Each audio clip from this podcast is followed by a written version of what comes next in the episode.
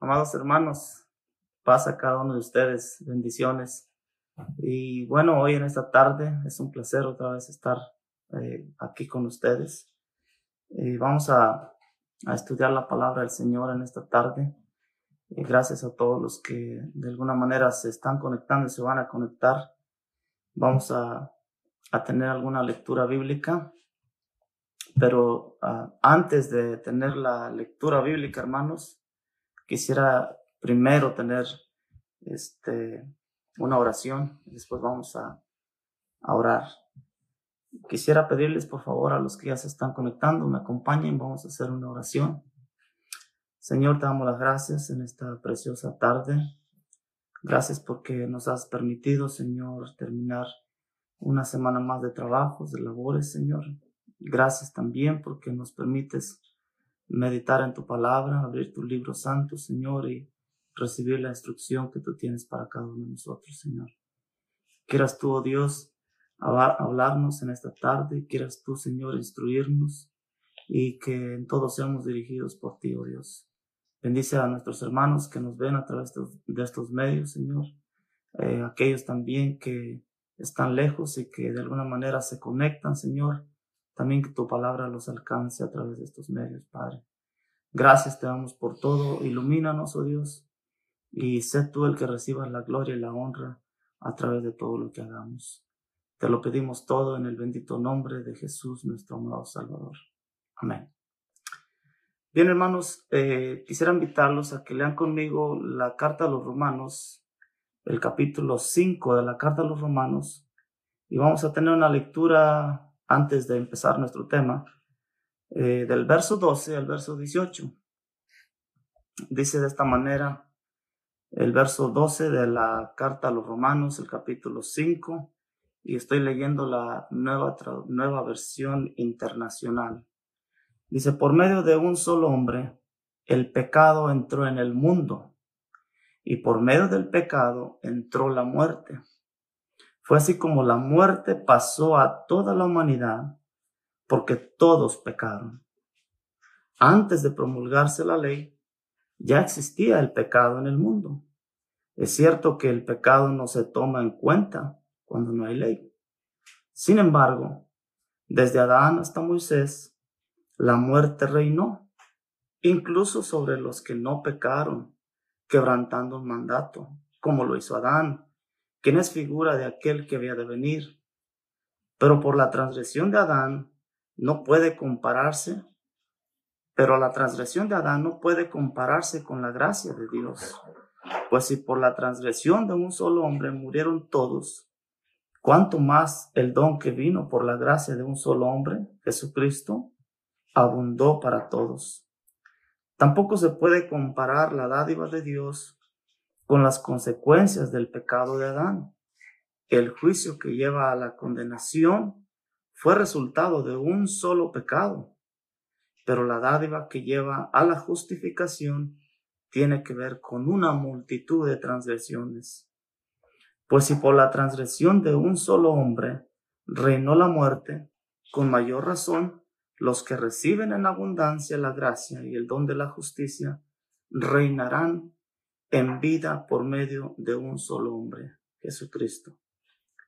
Por tanto, dice el verso 18, así como una sola transgresión causó la condenación de todos, también un solo acto de justicia produjo la justificación que da vida a todos. Eh, bueno, hermanos, como ustedes, como ustedes saben, hemos venido estudiando la carta a los romanos a grandes rasgos, por supuesto. Hemos ya venido analizando algunos temas, como por ejemplo, en el tema 1 miramos los judíos son tan culpables como los gentiles. Ustedes se recordarán eh, cómo Pablo eh, reclama, se puede decir así, el orgullo de los judíos, la soberbia de los judíos. Y de esa manera eh, dice, los declara tan culpables como también lo eran los gentiles. En el tema número dos, la salvación a través de Cristo por medio de la fe. Y bueno, en, ese tema miramos que no es por obras, no es por medio de la ley, no es a través de rituales, sino es a través de la fe en Jesucristo. Ese fue el tema número dos. Y en nuestro tema número tres, estoy haciendo una, uh, un recordatorio de todos los temas que hemos estado estudiando. El argumento que Pablo usa sobre, los, sobre la justificación por la fe. Y bueno, aquí Pablo, ustedes se recordarán en el capítulo 3, verso 28, dice que la única manera de ser declarados justos es a través de la fe en Jesucristo. Así fue nuestro tema número 3. El número 4 fueron las promesas a los que confían en Él. Eh, y aquí eh, también Pablo toma el ejemplo de Abraham cuando dice la palabra de Dios que Abraham creyó a Dios y también Dios cumplió con lo que le había prometido. En el tema número 5 me llamo la paz con Dios mediante la fe. Y Romanos capítulo 5, verso 1 dice que solamente a través del sacrificio de Cristo somos declarados sin culpa y también somos llamados hijos de Dios. Ese fue el número 5. El número 6, hermanos, fue el contraste y la comparación entre Adán y Cristo. Ese fue el número 6, el tema número 6. Y este último tema, hermanos, es el que eh, nos toca analizar o estudiar esta tarde. Y como subtema, por supuesto, quisiera titular el mensaje de esta tarde, Gracia versus pecado o gracia contra pecado. El 15 de agosto, hermanos, dice la historia del año 1940, comenzó la mayor campaña aérea eh, durante la Segunda Guerra Mundial. Alemania dice la historia que atacó las Islas Británicas con unos mil bombarderos, con unos 700 cazaviones, tratando de ganar el control del canal de la Mancha. Los aviones alemanes dice que doblaban el número de los británicos. Al día siguiente, el día 16 de agosto, Winston, Winston Churchill estaba en la sala de control donde había una mesa enorme que representaba el campo de la batalla. Y dice que encima de la mesa se colocaron piezas representaban a los aviones, a los aviones alemanes. Y también había un panel con bombillas que mostraba la ubicación de los aviones británicos. Y dice que una bombilla apagada indicaba, hermanos, indicaba que el avión estaba en tierra todavía, esperando para entrar en combate. Pero una bombilla encendida indicaba que el avión ya estaba en el aire. De repente dice que todas las bombillas del panel se encendieron, indicando que todos los aviones de la Real Fuerza Aérea estaban en acción. Y después de un tiempo de mucha tensión, hermanos, los alemanes se vieron obligados a retroceder y dice que regresaron al continente. Eh, los aviones británicos también habían detenido su avance. Ese fue sin duda eh, un evento determinante, hermanos, para el futuro de la guerra y por lo tanto para el futuro de toda Europa. Pero cuenta la historia, hermanos, que Churchill salió de la sala del control muy emocionado, se sentó en el carro junto al secretario del gabinete, del gabinete de guerra, y en ese momento dice que pronunció una de sus frases más famosas. Y una de sus frases más famosas que dijo fue esta. Nunca antes, en el ámbito del conflicto humano, tantos le debieron tanto a tan pocos. Lo voy a volver a repetir, dice, nunca antes, en el ámbito del conflicto humano, Tantos le debieron tanto a tan pocos. Y esta tarde quiero tomar esa frase de Winston, de Winston Churchill, hermanos, porque con ella pudiéramos resumir el contenido del tema de Romanos capítulo 5 del verso 18, que es nuestro tema de esta tarde que vamos a analizar. Y vamos a decir, hermanos, que nunca antes, que nunca antes en toda la historia de la humanidad, tantos le debieran tanto a un solo hombre. Nunca antes en la historia de la humanidad tantos le debiéramos tanto a un solo hombre. Y bueno, el tema de toda esta sección es que así como el pecado y la muerte, hermanos, vinieron por medio de Adán entraron por medio de Adán, así también la vida y la justificación vinieron por medio o a través de nuestro Señor Jesucristo.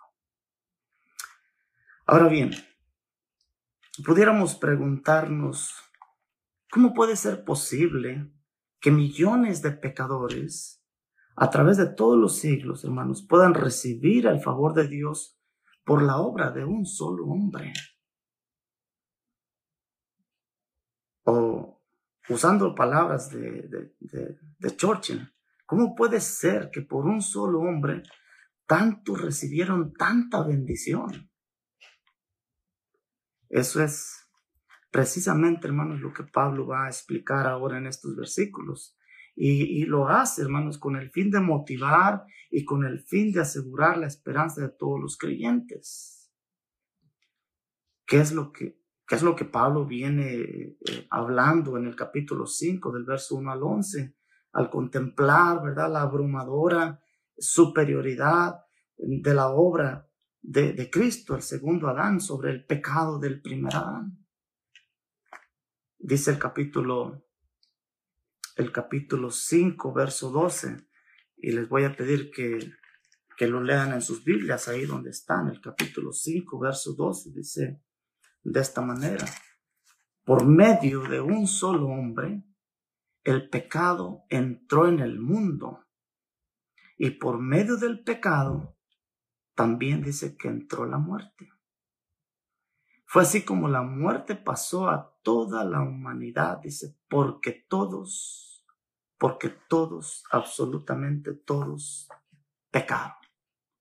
Aquí Pablo nos muestra, hermanos, que el pecado y la muerte entraron en el mundo por causa de la desobediencia de un solo hombre.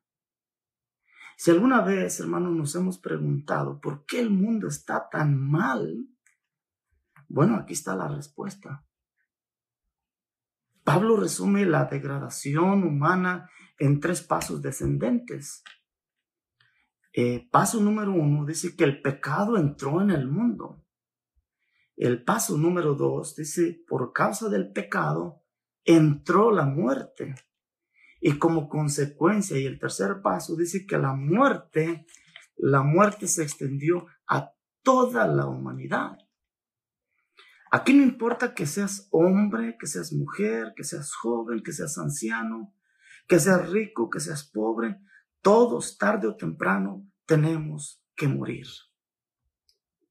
No importa que tanto te cuides, que tan saludable seas y por más que los científicos también traten de reducir el índice, de mortalidad.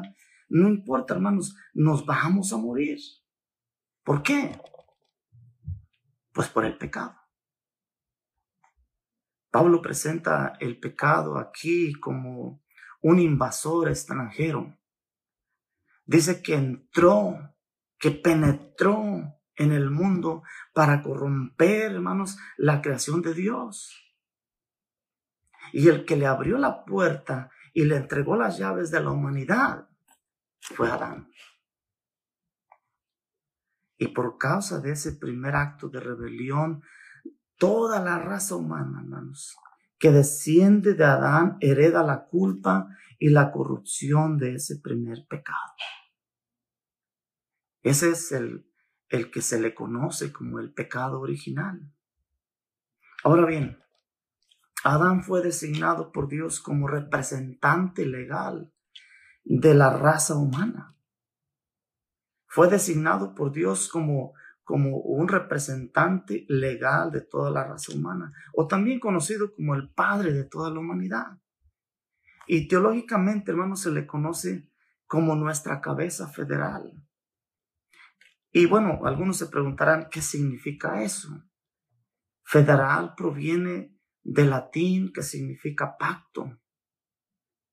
Y en vez de decir nuestra cabeza pactal, porque suena raro en español, decimos cabeza federal. Y algo interesante aquí es que Dios siempre, hermanos, ha tratado con la raza humana a través de pactos, o por medio de pactos, o a través de un mediador, o por medio de un, un mediador o un representante. El representante federal es una persona que a través de una relación de pacto sustituye a otra o actúa en representación de otra.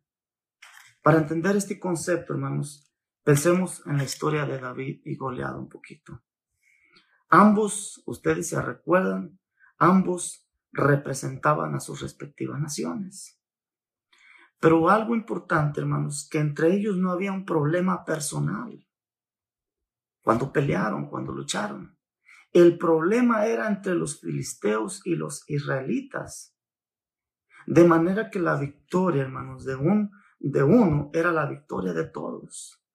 Y la derrota de uno era la derrota de todos.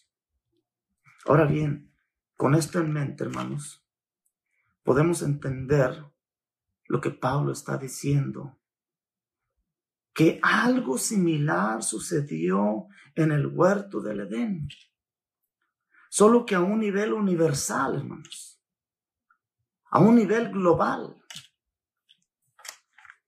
Aquí Adán se reveló contra Dios como nuestro representante, como nuestra cabeza. Y las consecuencias no solo afectaron su núcleo familiar, hermanos, sino de toda, toda la humanidad, completamente todos aquí nos afectó. O sea, Adán de alguna manera nos involucró en esa declaración de guerra contra Dios. Y aunque cada individuo es responsable de sus propios actos o pecados, hermanos, vamos a pagar por nuestros pecados. Al mismo tiempo dice que pertenecemos a una raza humana, culpable y corrupta por causa del pecado de Adán.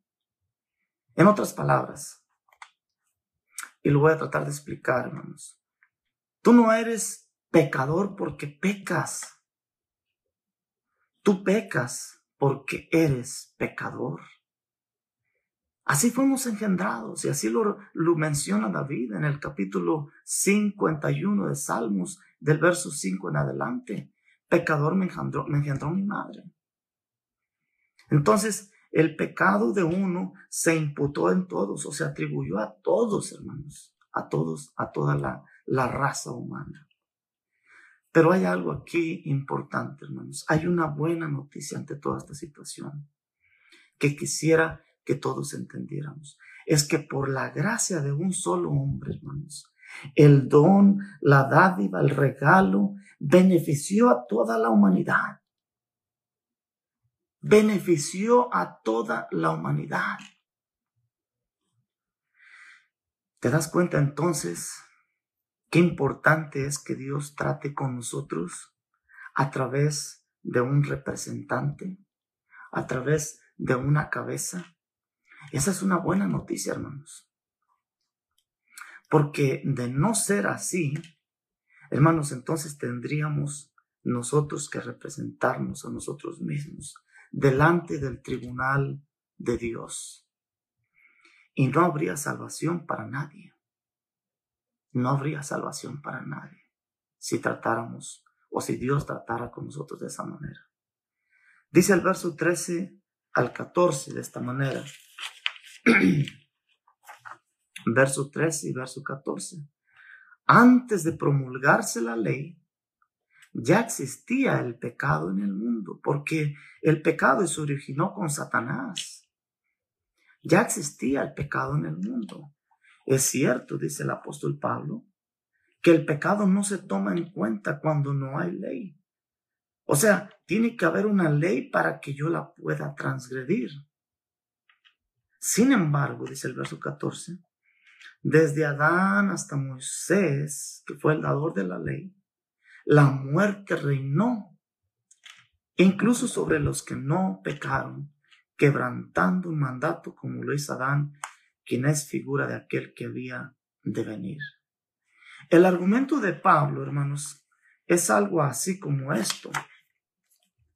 Donde no hay ley explícita, dice, no se puede acusar a nadie de haber violado la ley. Sin embargo, antes de la llegada de Moisés, por medio del cual Dios nos dio la ley, no solo había pecado en el mundo, sino también muerte. El texto lo dice, todos murieron desde Adán, desde Adán hasta Moisés. Es verdad que la ley moral, como lo mirábamos hace ocho días en el tema de nuestro hermano Filemón, la ley moral estaba escrita en sus corazones, hermanos, en los corazones de los hombres.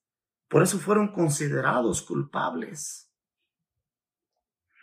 Pero Pablo dice en el verso 14 que ninguno de ellos transgredió un mandamiento explícito como lo hizo Adán en el huerto del Edén. Porque la ley no había venido. Pero ninguno de ellos violó un mandamiento tan explícito como lo hizo Adán en el huerto de la ley. Perdón, en el huerto del Edén. Pero Pablo dice, eh, pero, perdón, eh, porque ninguno de ellos transgredió un mandamiento explícito como lo hizo Adán en el huerto del Edén, porque la ley todavía para ese entonces no había venido. A pesar de eso, todos, dice Pablo, todos murieron desde Adán hasta Moisés. No solo por violar, hermanos, sus propias conciencias cada vez que pecaban y la ley que estaba escrita en sus corazones, como dice Pablo en Romanos 12, del 14 al 15, sino que murieron porque eran miembros de una raza que estaba considerada, considerada o condenada a la muerte y la rebeldía de su representante también, de su cabeza. No había ley, es cierto, pero sí había pecado y sí había muerte. No solo porque la ley había sido escrita en el corazón, sino porque todos nosotros ahora nacemos, nacemos, hermanos, a semejanza de Adán. Pero gloria al Señor, bendito sea el Señor, que esta no es toda la historia, ni la más importante. Vamos a ver del verso 15 al, al 18 cómo cómo termina o cómo concluye esta historia. Dice, pero la transgresión de Adán no puede compararse con la gracia de Dios. Gloria al Señor. La transgresión de Adán no puede compararse con la gracia de Dios. Pues si por la transgresión de un solo hombre murieron todos, ¿Cuánto más, dice, el don que vino por la gracia de un solo hombre, Jesucristo? Hay una semejanza grande aquí, hermanos, que la voy a explicar en un momento. Por la gracia de un solo hombre, dice, abundó para todos. Y hay una semejanza muy grande, hermanos, en este primer Adán y el segundo Adán. Como dice Pablo en, el verso 14, hay una semejanza muy grande. ¿Cuál es esa, cuál es esa semejanza? ¿O cómo prefigura el uno al otro? Bueno, Adán fue un personaje histórico, ciertamente, de carne y de hueso como nosotros. Pero prefigura a Cristo, hermanos, en que ambos impactaron la raza humana. Uno para mal y el otro para bien. Adán afecta a todos los que descienden de él. Y lo que hizo Jesús trae bendición a todos los que están unidos a Él por medio de la fe. Entonces, hay una similitud, una semejanza en esas cosas, en que ambos impactaron a la humanidad. Uno la impactó para bien y el otro la impactó para mal. Uno trae mal, a la humanidad, trae muerte, trae pecado, el otro trae, hermanos, bendición y el otro trae eh, vida eterna. Y sigue diciendo la parte, el verso que sigue. Dice, abundó para todos, verso 16, tampoco se puede comparar la dádiva de Dios con las consecuencias del pecado de Adán. De ninguna manera. Eso sí no lo podemos comparar. Porque la dádiva de Dios, hermanos, eh, con, la, con las consecuencias o con el pecado de Adán, sobrepasan, sobreabundan lo que Adán ocasionó o lo que Adán eh, violó o faltó ante la presencia de Dios. Dice la, la parte que sigue, el juicio que lleva a la condenación fue resultado, dice, de un solo pecado en Adán. Pero la dádiva que lleva a la justicia tiene que ver con una multitud de transgresiones. O sea, un solo pecado, hermanos, llevó a la condenación de muchos. Y las muchas transgresiones llevó a condenar a un solo, a nuestro Señor Jesucristo. ¿Te das cuenta? ¿Te das cuenta lo que Pablo está queriendo darnos a entender o explicarnos a través de estos versos? El juicio lleva a la condenación, dice, fue resultado de un solo pecado, pero la dádiva que lleva a la justificación tiene que ver con una multitud de transgresiones, un sinnúmero de pecados, un sinnúmero de violaciones a la ley lleva a que se condenara un solo hombre, Jesucristo. Verso 17.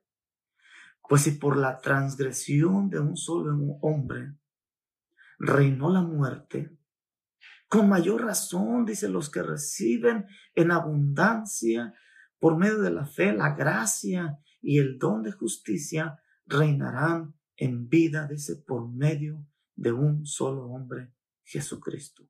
Y quiero, quiero que entendamos esta parte, hermanos, porque es importante que la entendamos. Pues si por la transgresión de un solo hombre, de Adán, dice, reinó la muerte. Ya, ustedes se recuerdan como Pablo lo menciona, desde Adán hasta Moisés, reinó la muerte. Con mayor razón, dice, los que reciben en abundancia la gracia por medio de la fe en Jesucristo, el don, el regalo de la justicia. Y, miren esta parte, hermano, dice, reinarán. ¿Quiénes reinarán en vida? Reinarán en vida. ¿Quiénes reinarán en vida? Los que reciben en abundancia la gracia y el don de la justicia. Esto no es una salvación para todos, hermanos o, la, o la salvación está ofrecida para todos, pero no todos la aceptan. No todos la reciben. No todos van a reinar en vida. Solamente aquellos que reciben, solamente aquellos que aceptan, solamente aquellos que ponen su fe en Jesucristo, son los que dice el apóstol Pablo, que se nos dio el don, se nos dio la vida aunque estábamos declarados y condenados a muerte, se nos dio la vida, pero no solamente se nos dio la vida, hermanos, dice que también reinarán en vida por medio de un solo hombre, por medio o a través de nuestro Señor Jesucristo. Esto es maravilloso, hermanos. Lo que Pablo está diciendo aquí, hermanos, es que Dios no solamente nos, nos regala, nos da vida, cuando merecíamos morir por el pecado que, que Adán cometió desde el Edén, sino que además aquellos que pertenecen a este reino, que tienen este representante, dice que reinaremos en vida. Y eso es lo que también dice Romanos, Pablo a los Romanos en el capítulo 6, eh, verso 23. Dice de esta manera, lo voy a leer rapidito aquí. Dice, porque la paga del pecado esa era la paga que nosotros merecíamos, la que nuestro representante o nuestra cabeza, Adán, había cometido desde el Edén. La paga del pecado era la muerte. Eso merecíamos. Sin embargo, dice el, el, texto, dice, mas la dádiva de Dios es vida eterna en Cristo Jesús, Señor nuestro. No solamente el Señor nos da vida, no solamente nos ofrece vida, también nos ofrece una vida eterna, una vida donde reinaremos por la eternidad. Y eso es algo maravilloso, hermanos. Es algo verdaderamente hermoso, de lo que cada uno de nosotros deberíamos de sentirnos afortunados, dichosos. Dice el verso 18 de esta manera, por tanto, así como una sola transgresión, una sola transgresión causó la condenación de todos, una sola, hermanos, transgresión causó, dice, la condenación de todos, toda la humanidad, de toda la humanidad. Dice, también un solo acto de justicia produjo la justificación que da vida a todos. Un solo acto de justicia, y este acto de justicia no es tuyo, ni es mío, ni es de nosotros, hermano. Este acto de justicia es solamente de nuestro amado y Señor Jesucristo. Ese acto de justicia, dice el verso 18, produjo que tú, que yo y que todos, hermanos, fuéramos declarados justos delante de Dios. Y dice que ese acto de justicia nos dio vida a todos. Nos dio vida a todos. Dice Efesios capítulo 2. Efesios capítulo 2, un texto muy conocido por todos, hermanos. Y el verso 1, y luego vamos a leer el verso 4 al 8. Efesios capítulo 2, verso 1. Dice, y Él nos dio vida a vosotros cuando estábamos muertos en vuestros delitos y pecados. ¿Quién nos dio vida, hermanos? Algo inmerecido. Él nos dio vida cuando estábamos muertos en delitos y pecados. Dice el verso 4, pero Dios, que es rico en misericordia, por su gran amor, solamente por su gran amor, hermanos, con que nos amó. Dice el verso 5, aún estando nosotros muertos en pecados, nos dio vida juntamente con Cristo. Y dice Pablo, allí lo recalca entre, entre paréntesis, por gracia salvos sois. Por gracia, hermanos. Es una dádiva que tú y yo inmerecemos pero que Dios, a través de su infinito amor y a través de su misericordia, su bondad y su gracia, nos la regaló a través de nuestro amado Señor Jesucristo. Después de estar sentenciados a muerte y después de estar condenados a muerte, hermanos, por el pecado que nuestra cabeza, que nuestro, eh, que nuestro representante cometió en el Edén, hermanos, ahora también nuestro segundo representante, en este caso nuestro segundo Adán, ahora nos representa delante de Dios justos, sin merecerlo, por ese acto de justicia que Él hizo delante de Dios. Nuestro segundo Adán ha impactado la humanidad, hermanos, también trayendo vida, trayendo salvación trayendo vida eterna a todo aquel que lo quiere recibir y lo acepta. Dice el verso 6, juntamente con Él nos resucitó y asimismo nos hizo sentar en lugares celestiales con Cristo Jesús. El verso 7 dice de esta manera, para mostrar en los siglos venideros las abundantes riquezas de su gracia de su bondad, de su misericordia para con nosotros en Cristo Jesús, nuestro segundo Adán. El verso 8, porque por gracia sois salvos por medio de la fe, y esto no es de vosotros. Esto no es de nosotros, hermanos. Dice, pues esto es un don, esto es un regalo solamente de parte de Dios. A pesar de que a pesar de que nuestra cabeza, hermanos, de que nuestro representante, hermanos, eh, faltó en el Edén, quebrantando un mandamiento explícito. La palabra de Dios dice que Dios lo hizo a su imagen y a su semejanza y le dio un mandamiento explícito y él lo, lo transgredió, lo violó. Como consecuencia, hermanos, a partir de ahí viene la muerte. Como decíamos al principio, por culpa de, de él, decía el, el capítulo 5, verso 12, por medio de un solo hombre, el pecado entró en el mundo. Y por medio del pecado también entró la muerte. Y fue así como la muerte pasó a toda la humanidad. Y esto ha venido a ser como un virus, hermanos, como un cáncer, que hasta hoy en día, hermanos, ha contagiado a la humanidad entera. Nos ha envuelto en un, en, un problema de pecado, en un problema de, de, de, de, contagio, si se puede decir así. Pero gracias, hermanos, gracias a ese segundo Adán que sobreabundó la gracia, sobreabundó el regalo, sobreabundó el don, dándonos no solamente la vida, hermanos, sino también ofreciéndonos también la vida eterna, el perdón de pecados. Esto es verdaderamente algo maravilloso, hermanos. Como un primer Adán impacta a toda la humanidad trayendo pecado, trayendo muerte, eh, trayendo hermanos, una serie de, calamidades.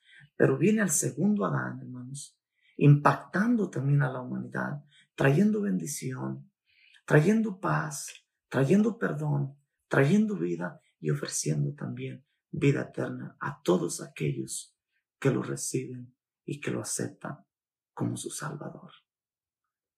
Yo deseo, hermanos, que, que ah,